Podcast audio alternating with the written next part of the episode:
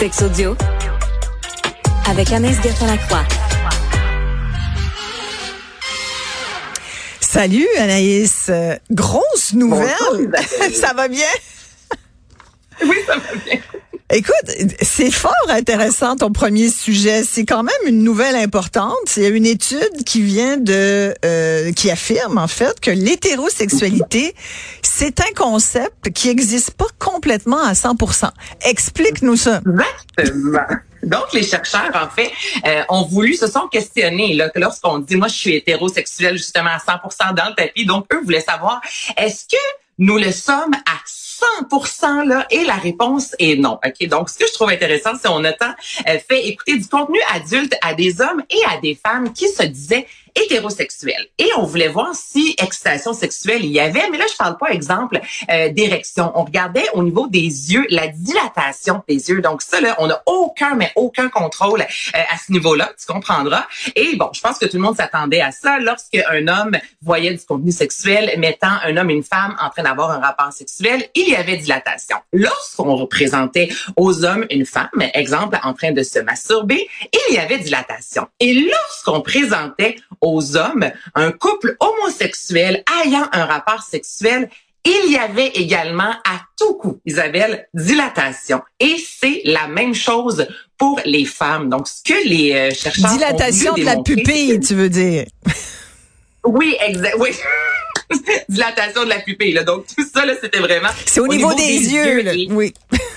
au niveau des yeux, eh, oui, parce que euh, si quelqu'un pourrait avoir, exemple, des problèmes érectiles, donc là, ça viendrait un peu euh, fonce, euh, euh donner un, mauvaise, euh, un mauvais résultat, je dirais. Donc, on est vraiment allé avec quelque chose où le corps, on n'a aucun contrôle. Et à 100 Isabelle, il y avait dilatation. Et c'est ce que les chercheurs ont voulu démontrer, disant, on peut se dire hétérosexuel, ne pas être attiré, exemple, par quelqu'un que l'on connaît du même sexe que nous, mais dans l'inconscient, ça peut être 1 il y a une partie de nous qui a une fluidité des genres vraiment qui est intégrée. Et euh, ce qu'il disait aussi, c'est que selon les normes sociales, on met notamment beaucoup les hommes de l'avant avec la virilité qu'encore à ce hmm. jour, l'homosexualité, pour certains, c'est mal vu. Mais il disait, si depuis longtemps, on n'avait pas ça ancré en nous, sans doute que plusieurs essaieraient peut-être d'avoir une sexualité un peu plus fluide. Donc, de concept de 100% euh, hétérosexuel selon cette étude. Ben c'est pas vrai, imagine-toi. Ben c'est intéressant. Ben c'est très intéressant. Puis euh, je pense que c'est très juste aussi. on peut tous avoir ben un coup de cœur pour euh, le même sexe. De toute façon, les sexes n'existent plus et on, on, est devant de nouvelles tendances amoureuses. Tu voulais justement m'en parler. Quelles sont ces nouvelles tendances, Anaïs? Écoute, il y a de l'espoir. Ok, c'est le site de rencontre Bumble qui est disponible et ça à l'échelle mondiale. Donc Bumble a sondé plus de 25 000 personnes, hommes, femmes, peu importe euh, l'intérêt sexuel et sur tous les territoires, afin de savoir qu'est-ce que vous cherchez maintenant en amour, OK? Et le quart des hommes, donc sur les 25 000 qui ont répondu, ont mis de l'avant la vulnérabilité et c'est la tendance qui est en tête de liste qu'on appelle la masculinité à cœur ouvert. Donc, ce sont les hommes qui disent depuis deux, trois ans, ça coïncide quand même avec la pandémie, les hommes disent, euh, on, on, accepte, exemple, de, de, de, pleurer, de se montrer vulnérable, soit devant notre compagne parce que certains ont été en couple, ou lorsque je rencontre quelqu'un, j'ai envie assez rapidement d'aller dans des sujets qui sont plus importants des sujets qui viennent me toucher. Et ça fait partie des recherches maintenant, donc d'avoir une vraie connexion. On n'est pas juste dans la sexualité et l'homme, c'est vraiment la vulnérabilité qu'il désire mettre de l'avant. Moi, ça, ça me parle. Je trouve que c'est beau. Ben oui. Ça m'est suivi par la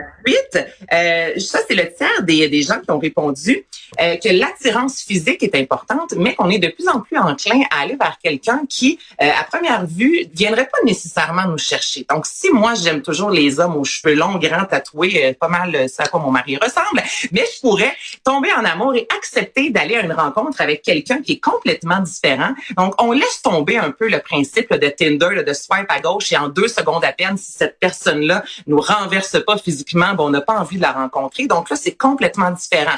On y va, on va y aller vraiment avec est-ce qu'on a des champs d'intérêt similaires, euh, est-ce qu'on demeure dans un coin similaire, puis des amis, on a des amis en commun, puis on se dit, écoute, allons-y. Et l'âge aussi est de moins en moins important notamment pour les femmes. Donc, encore là, on est dans les stéréotypes, évidemment, mais c'est plus reconnu un homme plus âgé avec une femme plus jeune. Et il y a de plus en plus de femmes qui disent, écoute, moi, s'il y a cinq ans de moins que moi, ben, je vais y aller à cette rencontre-là si cet homme-là m'intéresse. Donc, toutes ces barrières-là, là, mais oui, c'est sûr. longtemps, c'est tout en train justement de tomber. Non, mais c'est ces barrières-là, Anaïs, si je peux me permettre là-dessus, ces barrières-là, les femmes se les ont faites imposer. C'est les hommes qui nous imposent que c'est tout à fait normal de voir un gars avec une jeune poulette de 20 ans de moins et que c'est pas correct si c'est l'inverse. Mais de, on est comme on est comme les gars finalement là-dessus. Ben, je suis certain. Puis ce que tu dis, c'est tellement vrai parce que 20% des femmes qui, elles, disent moi, je veux absolument avoir euh, le fameux euh, mariage, la famille nucléaire, donc deux adultes, deux enfants, l'homme qui est un peu plus vieux, qui euh, fait plus d'argent que moi. Donc, il y a encore le Il y a 20 des, femmes, qui veulent ça? 20 oui, des femmes disent je veux hey c'est énorme hein, qui disent moi je ne suis pas je suis pas prête à tomber en amour nécessairement avec un homme qui est beaucoup plus jeune avec un homme qui fait moins d'argent que moi j'ai envie de garder vraiment ce schéma là de la famille que l'on connaît ah. à ce jour qui est bon il y a plusieurs foyers comme ça. Mais oui, donc tu as ouvert une porte, c'est assez particulier. Et sinon, le côté politique, OK, Isabelle, est de plus en plus important. Le tiers des gens disent, moi, je veux quelqu'un qui a les mêmes valeurs, oui, que moi, mais la même vision politique. Et si je, là, je dis ça exemple, mais si je vais aller marcher à l'extérieur avec une pancarte, je veux que mon conjoint me suive. Donc, on veut vraiment quelqu'un qui va nous suivre et embarquer dans nos, euh, dans nos euh, valeurs politiques. Et ça, c'est très important. Mais c'est important. Dès le début ben des rencontres. Oui, ben oui, mais en même temps, moi, dans ma famille, euh, très jeune, il y en avait, là, on, c'est ça, ça, peut être les libéraux, euh, peu importe, c'était pas grave, là. Mais là, maintenant, on veut voter la même chose que notre conjoint, euh, sinon ça peut causer problème. Donc, la politique est de plus en plus importante dans les rencontres. Tu vois, moi, j'ai réglé ça. Mon chum qui nous écoute va rire.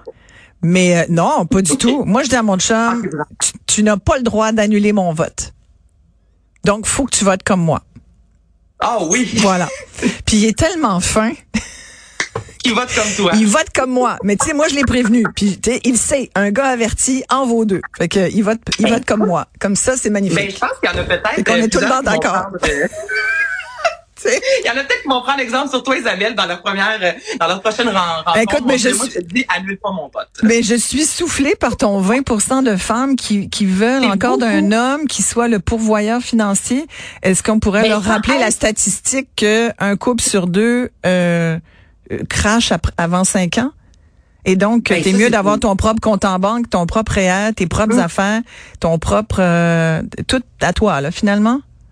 Ouais, mais tu sais, sans dire juste pour voyeur, mais vraiment le, le format de la famille que l'on connaît à ce jour qui est encore mis de l'avant, même dans les publicités. Là, de sécurité financière, les femmes, sécurité financière. Ouais, sécurité financière ou des fois être avec un homme plus jeune, est-ce qu'on va, euh, est-ce que les gens vont se moquer de moi? Donc, il y a encore toute cette pression-là. On a beaucoup travaillé sur la pression à l'égard des hommes, je trouve, disant mm. justement, euh, soyez plus vulnérables, tu sais, les, l'homosexualité, mais je trouve que là, c'est question des femmes encore de dire à ce jour, vous avez le droit d'avoir un conjoint qui est plus jeune, euh, d'avoir un conjoint qui fait moins d'argent. Il y a encore beaucoup de tabous et c'est ce que cette étude-là reflète. Donc, il y a cette sécurité-là qui est encore mise de l'avant chez la femme. Merci beaucoup, chère Anaïs. Toujours un plaisir. Salut Isabelle.